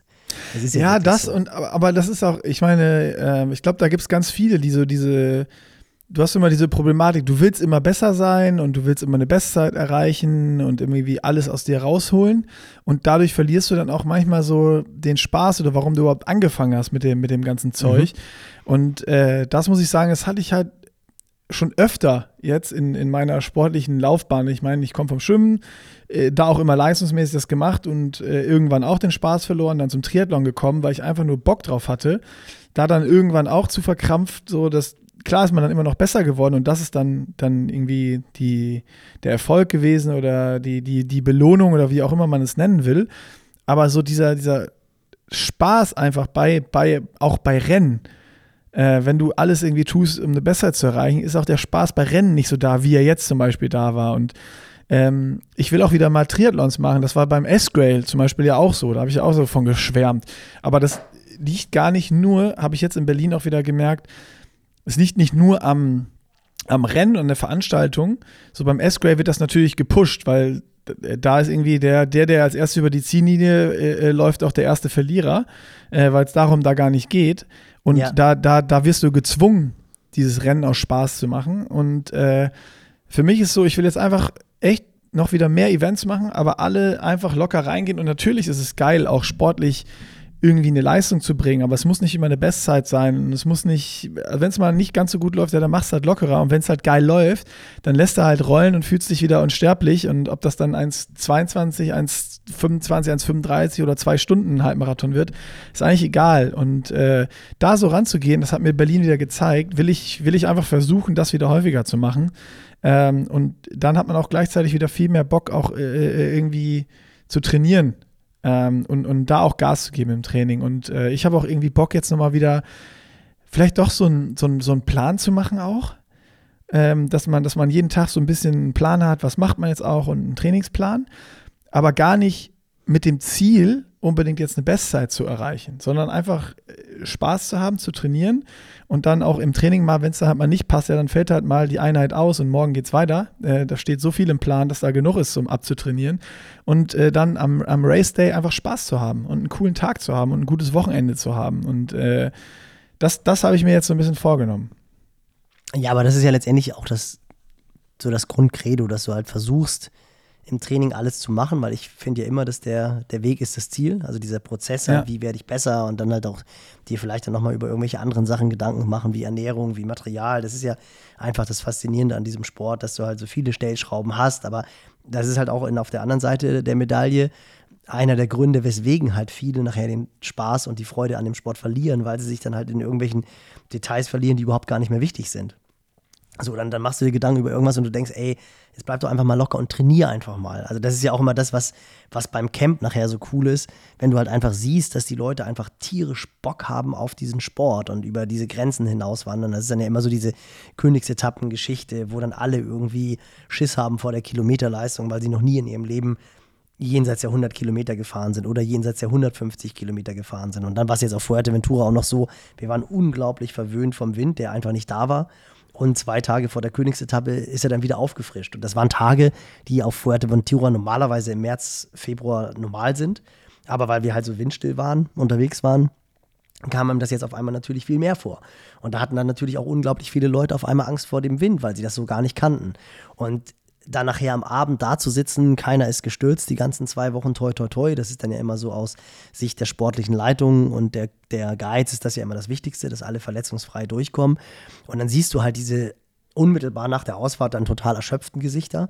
In der letzten Stunde sind dann natürlich auch immer irgendwelche Stresssituationen, wo dann wirklich auch viele dann drüber gehen, weil sie halt einfach vergessen zu essen oder zu trinken oder dann halt einfach durch sind und dann geht es dann irgendwie auch dann noch mal mit den Guides durch, die dann auch noch mal schneller fahren und so den letzten beißen die Hunde, die hängen dann da durch, da spielt sich dann mal irgendwelche Dramen ab. Aber zwei, drei Stunden später oder spätestens am nächsten Morgen sind dann natürlich alle mega stolz. So, und das ist ja eigentlich das Ding im Ausdauersport, dass du halt Sachen erreichst, die du dir vorher nie hättest erträumen lassen und über dir über Distanzen Gedanken machst, über die du dir vorher nie Gedanken gemacht hast. Also es ist ja irgendwie träumt ja wahrscheinlich jeder davon, wenn er dann im Alter jenseits der 30 mit dem Ausdauersport anfängt, irgendwann auch mal einen Ironman zu machen. Wenn du da realistisch dran gehst, dann fängst du so nach drei, vier Jahren, denkst du dann, ey, vielleicht würde ich das ja doch schaffen. Und natürlich schafft man das. Es ist ja einfach nur eine Frage der, des Trainings und des Aufwandes, den du betreibst. Das muss man ja ganz einfach sagen. Aber ich glaube, so diese Transformation, dieses fitter werden, andere Distanzen covern, andere Geschwindigkeiten laufen, schwimmen, Radfahren. Das ist ja das, was das Faszinierende ist. Und auch wenn du dich jetzt dann vorbereitest, und das ist ja gerade der schmale Grat, was du eben gesagt hast, dann halt eben die Einheiten nicht ausfallen lassen. Das ist ja das, was es ausmacht. Weißt du, wenn du, wenn du halt, also zu, bei mir ist es zum Beispiel so, dass wenn ich halt kein Ziel habe und ich nehme mir vor, ich gehe jetzt laufen und dann kommst du halt nach Hause und dann hängst du doch noch länger vorm Rechner, dann sagst du dir um 19.30 Uhr, 20 Uhr, ja, machst du nicht. Oh, jetzt lese ich halt. Keine Chance. Ich halt, ja, aber wenn ich, wenn ich angemeldet bin, mache ich's. Ja, bei mir ist es sogar, wenn ich dann einen Plan habe. Ne? Und dann Oder wird irgendwann auch, dann wird halt irgendwann ja. auch der Hebel umgelegt. Weißt du, dann wird irgendwann auch der Hebel umgelegt. Und das ist ja das, was ich auch zu dir meinte, was bei mir ja auch ich, ich werde ja gar keine Bestzeit mehr laufen. Also, das kann ja gar nicht funktionieren, weil ich halt von viel zu hohem Niveau komme. Aber wenn du dann wieder dieses Gefühl hast, und das finde ich halt im Wettkampf total cool, wenn du mit diesem Schmerz, diesem, es gibt ja den guten und den schlechten Schmerz und wenn du fit bist, begibst du dich ja immer auf die Suche nach dem guten Schmerz, den du dann überlisten willst und wegschieben willst. Und wenn du da halt so, wenn du den gar nicht merkst und dann weiter drückst, und dann ist es ja letztendlich egal, ob es dann eine 310er Pace oder 315er Pace ist wie früher oder eine 330er Pace wie noch vor vier Jahren oder vermutlich dann eine 345er Pace, weil du sagst, ich, ich habe Bock, den Halbmarathon immer noch mal unter 1,20 zu laufen. So. Aber wenn du das dann merkst, du läufst diese 345, 340 mit einer gewissen Leichtigkeit ist es ja nicht, aber eben dieses Party-Pace-Feeling, ja, was du beschrieben ja, hast, genau. das ist halt schon cool, weil das ist ja schon eine bestimmte Geschwindigkeit. Und das macht mir halt Spaß. Also wenn du so eine, eine Pace hast, die für dich individuell schnell ist, das kann für jemanden auch ein Fünfer-Schnitt sein oder ein 530er-Schnitt sein. Aber wenn du das schaffst, den immer weiter zu laufen, immer weiter zu laufen, dann denkst du über die Verpflegung nach, dann lässt irgendwann so dein, dein Hirn nach, weil du dich nur noch aufs Wesentliche konzentrierst und dann nimmst du irgendwann die Samba-Bands nicht mehr als Samba-Bands wahr, sondern einfach nur noch als Anfeuerung und Lautstärke. Und dann kommst du so ansatzweise in diesen, in diesen Flow rein, das ist schon cool. Also das ist einfach, und das hast du jetzt ja auch gemerkt, du warst halt noch weiter weg davon. Du hast halt, dir war es halt völlig egal, ob du jetzt 4-3er-Schnitt läufst, 4-10er-Schnitt oder 4-5er-Schnitt und Voll warst geil, halt ja. total positiv überrascht, dass du überhaupt so läufst. Genau so. Aber diese, diese Freude und diese Spaß, den hattest du ja trotzdem. Absolut, So. absolut. Und ich habe die Samba-Bands noch als Samba-Bands wahrgenommen. Aber waren denn, war die Stimmung denn wirklich gut? Weil als ich, also das, was ich gesehen habe auf, auf YouTube, was sie übertragen haben, da war auch verdammt viel äh, leere, leere Kilometer im Sinne von, da waren keine Zuschauer. Ja, waren auch. Also es war alles. Schon. Es waren wieder so Hotspots, die richtig voll waren, dann auch mal leerere Stellen. Also ähm, ich glaube, so Halbmarathon, ich bin jetzt einmal gelaufen, das war ähnlich. Man hat halt immer den Marathon im Kopf, ne? Da ist halt immer so richtig Vollgas und richtig viel los in Berlin. Ähm, Halbmarathon Bist ist. du den schon mal gelaufen? Äh, nee, bin ich noch nicht. Bin ich noch nicht. Ich war immer nur da zum Arbeiten, Messe oder sowas und habe öfter die, die Stimmung da schon mitbekommen und dass einfach brutal viel los ist. Und Halbmarathon ist immer so ein bisschen weniger. Aber es war trotzdem, war trotzdem eine geile Stimmung. Aber da, da, da habe ich auch, boah, da muss ich sagen, habe ich gar nicht so drauf geachtet, weil wir echt immer, ich hatte immer coole Leute um mich rum, ein bisschen da gequatscht, mit dem einen mit dem Gel angestoßen, dann äh, noch zwei Kölner getroffen, äh, die, die Mira gepaced auf, auf eine Bestzeit, äh, die wollte irgendwie unter 1,30 laufen, sind dann losgelaufen, die ist dann eine 1,26 gelaufen. Die wollte was laufen? Unter 1,30? ja, unter 1,30 und dann, Uff, Jesus, congrats. und dann 1,26 gerannt. Also äh, hat sich aber auch richtig gequält. Äh, da dann so ein bisschen Pacemaker-Dienste gemacht und wir sind dann immer so auf, auf 4-0 und dann hörtest du von hinten, oh, Atmung wird, wird, wird höher und dann immer ein bisschen gebremst, wieder so auf äh, 405, 404 hoch. Und äh, ja, so Dinger halt, ne? Das ist also alles, das war richtig viel, was halt passiert ist in so einem Halbmarathon. Einfach richtig viel Geiles, Positives und dabei irgendwie noch dann auch selber besser gelaufen, als man es gedacht hätte. Ähm, ja, das, das, sowas kann halt irgendwie nur Sport. Und jetzt bin ich auch wieder Wie- wie heiß, ist das zu der- machen. Wie ist der, um jetzt mal so ein bisschen hier äh, Fachwissen, wie ist der Schuh? Du bist ja den Hoka gelaufen und da sind ja jetzt so alle, ich meine, du bist ja auch schon Nike gelaufen, du bist ja auch schon andere Schuhe gelaufen. Ich meine, wir müssen jetzt hier nicht kein Product Placement machen, aber kann man ja mal ganz offen drüber reden. Ist der jetzt wirklich, ist es ein Wettkampfschuh oder würdest du sagen, der hängt immer noch nach? Nö, also ähm, ich glaube, dass ich bin jetzt ja viele auch, auch schon gerannt und viele gelaufen und die nähern sich alle an. Also äh, so, das ist ja diese, diese Kombination, der Schaumstoff ist ja anscheinend noch wichtiger als die Carbonplatte Genau. äh, vom ja. Energy Return. Und, äh, die kriegen es jetzt alle hin, dass dieser Schaumstoff so schön bouncy wird.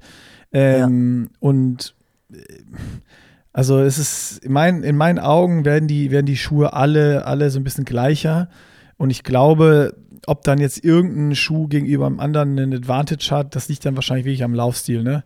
Ist der besser für äh, äh, Rückfußläufer, Mittelfußläufer, Vorfußläufer? Äh, Wie ist der Kurs? Viele Corners und nur viel, viel geradeaus. So in Berlin ist natürlich äh, dann so ein bisschen auch Alpha-Fly-Kurs, sag ich mal, weil es eigentlich gefühlt nur Formel 1 Formel Strecke, ne? 1 nur Ja. geradeaus geht und, und kaum Kurven. Also da kannst du dann auch, glaube ich, geil den, den Alpha-Fly laufen. Ähm, wobei der auf einem verwinkelten Kurs mit Kopfsteinpflaster und sonst was wahrscheinlich de, der, der, Nicht der, der nicht gute genau. Schuh ist.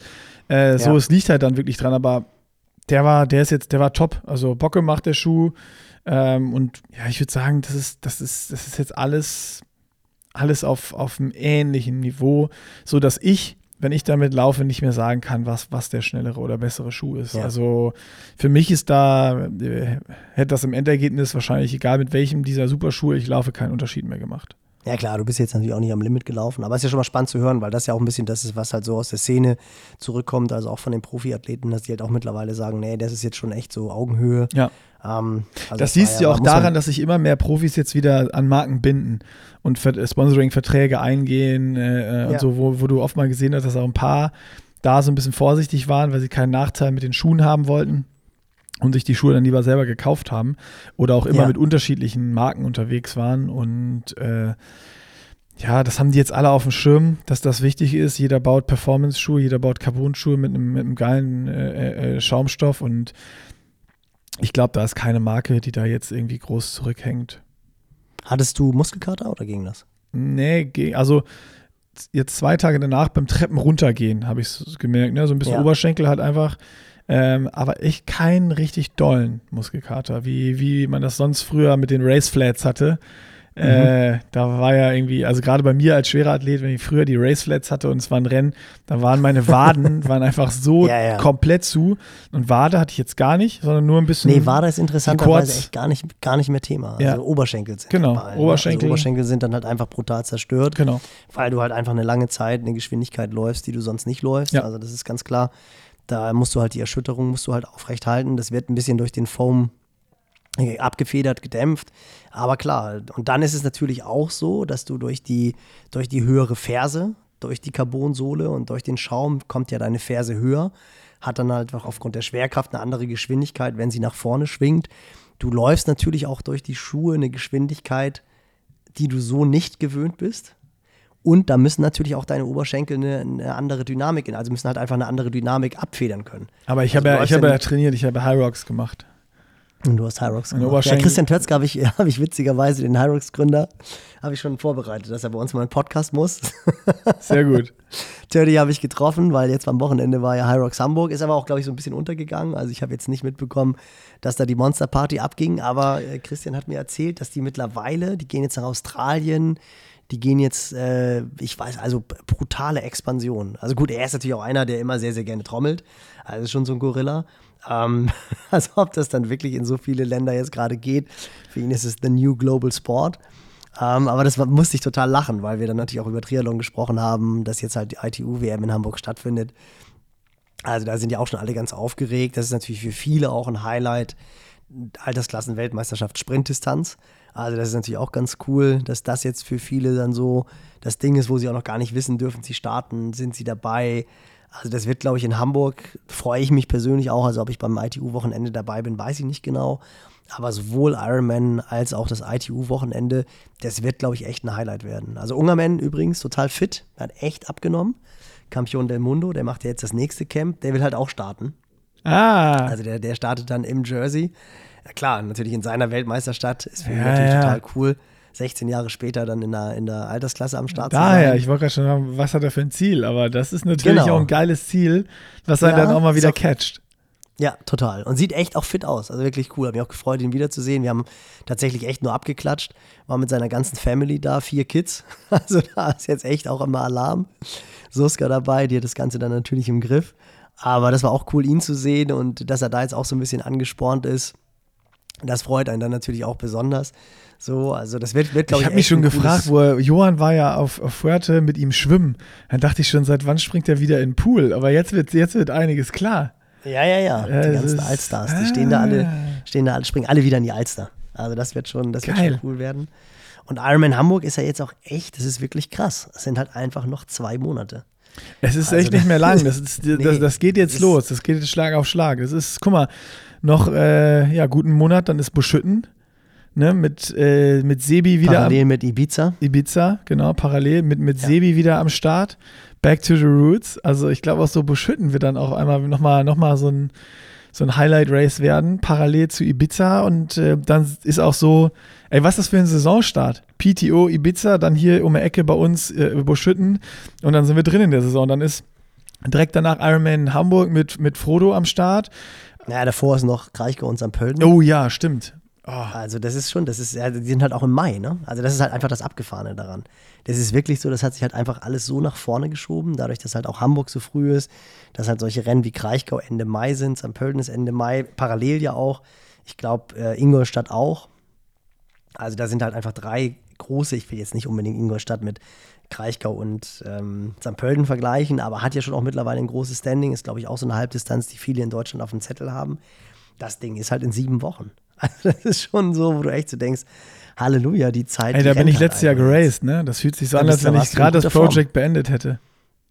Äh, nee, nein, das ist ja das. Aber, aber auch, das, ei, ei. auch das darfst du natürlich in Berlin nicht vergessen. Klar, du hast jetzt echt eine Phase gehabt, wo du, wo du wirklich raus warst. Also muss man ja auch einfach sagen, das war jetzt ja auch keine Tiefstapelei. Du hast wirklich viele Wochen gehabt, wo du sehr, sehr wenig bis gar keinen Sport gemacht Gar hast. nichts, ja. Aber nichtsdestotrotz hast du dann ja doch immer, also so, so, ein, so ein gewisses Grundrauschen hattest du ja doch. Und du warst halt vor, vor einem Jahr, warst du halt in der Form deines Lebens. Ja, ja, halt sagen. definitiv, So, definitiv. und, und das, ist, das ist dann natürlich auch nicht weg. Also das ist ja immer das Interessante daran. Das ist ja auch das Coole daran, je länger du aufs Konto eingezahlt hast, und das ist bei dir halt einfach jetzt schon ein paar Jahre, desto länger äh, zieht halt die Rendite. Das ist halt einfach so im Ausdauersport. Und ähm, ja, also wirklich geht mit großen Schritten los. Deswegen, Halleluja. Die Saison steht vor der Tür. Oder ist mittendrin, muss man ja eigentlich schon sagen. Ja, ach, ich, ich, ich nehme den offiziellen Kickoff dann doch äh, noch ganz klassisch immer mit Buschütten. Also ab da, ab da geht bei mir die Saison los. Alles andere ist vorher, wir sind Vorgeplänkel hier mit Arena Games und äh, hier äh, äh, Oceanside und so. Das ist irgendwie so weit weg, dass es gefühlt nicht, äh, nicht für unsere Triathlon-Saison zählt. So meine geht im Kopf immer noch von Beschütten bis Hawaii. Ja, die Zeiten sind um. Ja, sehr gut, Nils. Cool. Ich würde sagen, äh, es, es war's für die Woche und dann äh, machen, wir, machen wir einen Deckel drauf, oder? Deckel drauf, genau. Bin gespannt, ob wir nächste Woche schon wieder einen Podcast mit Gast haben. Es stehen ein, zwei in der Warteschleife. Freue ich mich schon sehr drauf. Oder ob es noch eine Woche länger dauert. Aber es war jetzt wirklich äh, schneller Recap vom Wochenende. Guck mal, jetzt hatten wir auch wieder in unserem Short Briefing ein, zwei Punkte, die wir jetzt gar nicht angesprochen haben. Aber ist auch überhaupt nicht schlimm. Ja, können wir für nächste Woche mitnehmen. Können wir für nächste Woche. So machen wir's. Genau. Sehr gut. Tipptopp, dann, äh, ja, wir, wir- wir sprechen uns wie immer ja nur einmal die Woche, dann würde ich sagen, auch, auch, auch für dich bis nächste Woche. Hau rein. Schöne Ostern. Genau, Und? Happy Easter, viel Spaß beim Oster Ostereier. Und ich habe noch zwei Tipps. Ich habe noch zwei Tipps, die ich am Ende noch loswerden muss. Einmal äh, fleißig äh, natürlich das Video vom äh, Berlin Halbmarathon gucken. Und wenn ihr über Osterfeiertage jetzt merkt, das Wetter wird besser, ihr habt auch Bock nach einem Plan zu trainieren, dann kann ich euch wärmstens unsere Pushing Limits Club, unsere App, ne, checkt die mal im App Store aus, ans Herz legen. Da hat Nils nämlich wieder neue Pläne reingeballert. Und die Peak-Pläne sind online für äh, eure großen Saison-Highlights. Und äh, da kann das Training jetzt richtig losgehen. sind auch einige Nachrichten reingekommen, freut mich besonders auch, also immer her damit, von neuen Bestzeiten, auch in Oh ja, Berlin stimmt. gelaufen. Also es sind wirklich viele Bestzeiten und auch teilweise in Bereichen deutlich unter 1,20 und sowas alles. Also das freut mich dann natürlich immer sehr. Das ist ja immer so dieser Punkt, wenn du anonyme Pläne reinstellst, dann kriegst du ja die Erfolge nicht mit, aber viele schreiben dann doch eine Mail oder über Instagram und so und das ist dann doch immer etwas, was einen extrem freut, wenn man halt einfach sieht, dass es funktioniert. Das Thema hatten wir eben ausgiebig besprochen. Es müssen nicht immer Bestzeiten sein, aber wenn es dann Bestzeiten sind, ist es natürlich umso schöner. Klar, das ist, also, das ist ja, das ist auch nicht, also Bestzeiten liebe ich natürlich auch noch. Das ist so dann noch die Kirsche oben drauf. Aber ich finde gerade richtig gefallen, einfach wie ich schon jetzt zehnmal gesagt habe, an diesem einfach machen Ding. Das ist ein schönes, schönes Motto fürs Wochenende. So, einfach machen, geht raus, geht trainieren und äh, wir hören uns nächste Woche. Tschüss. Deckel drauf. Ciao. Frohe Ostern.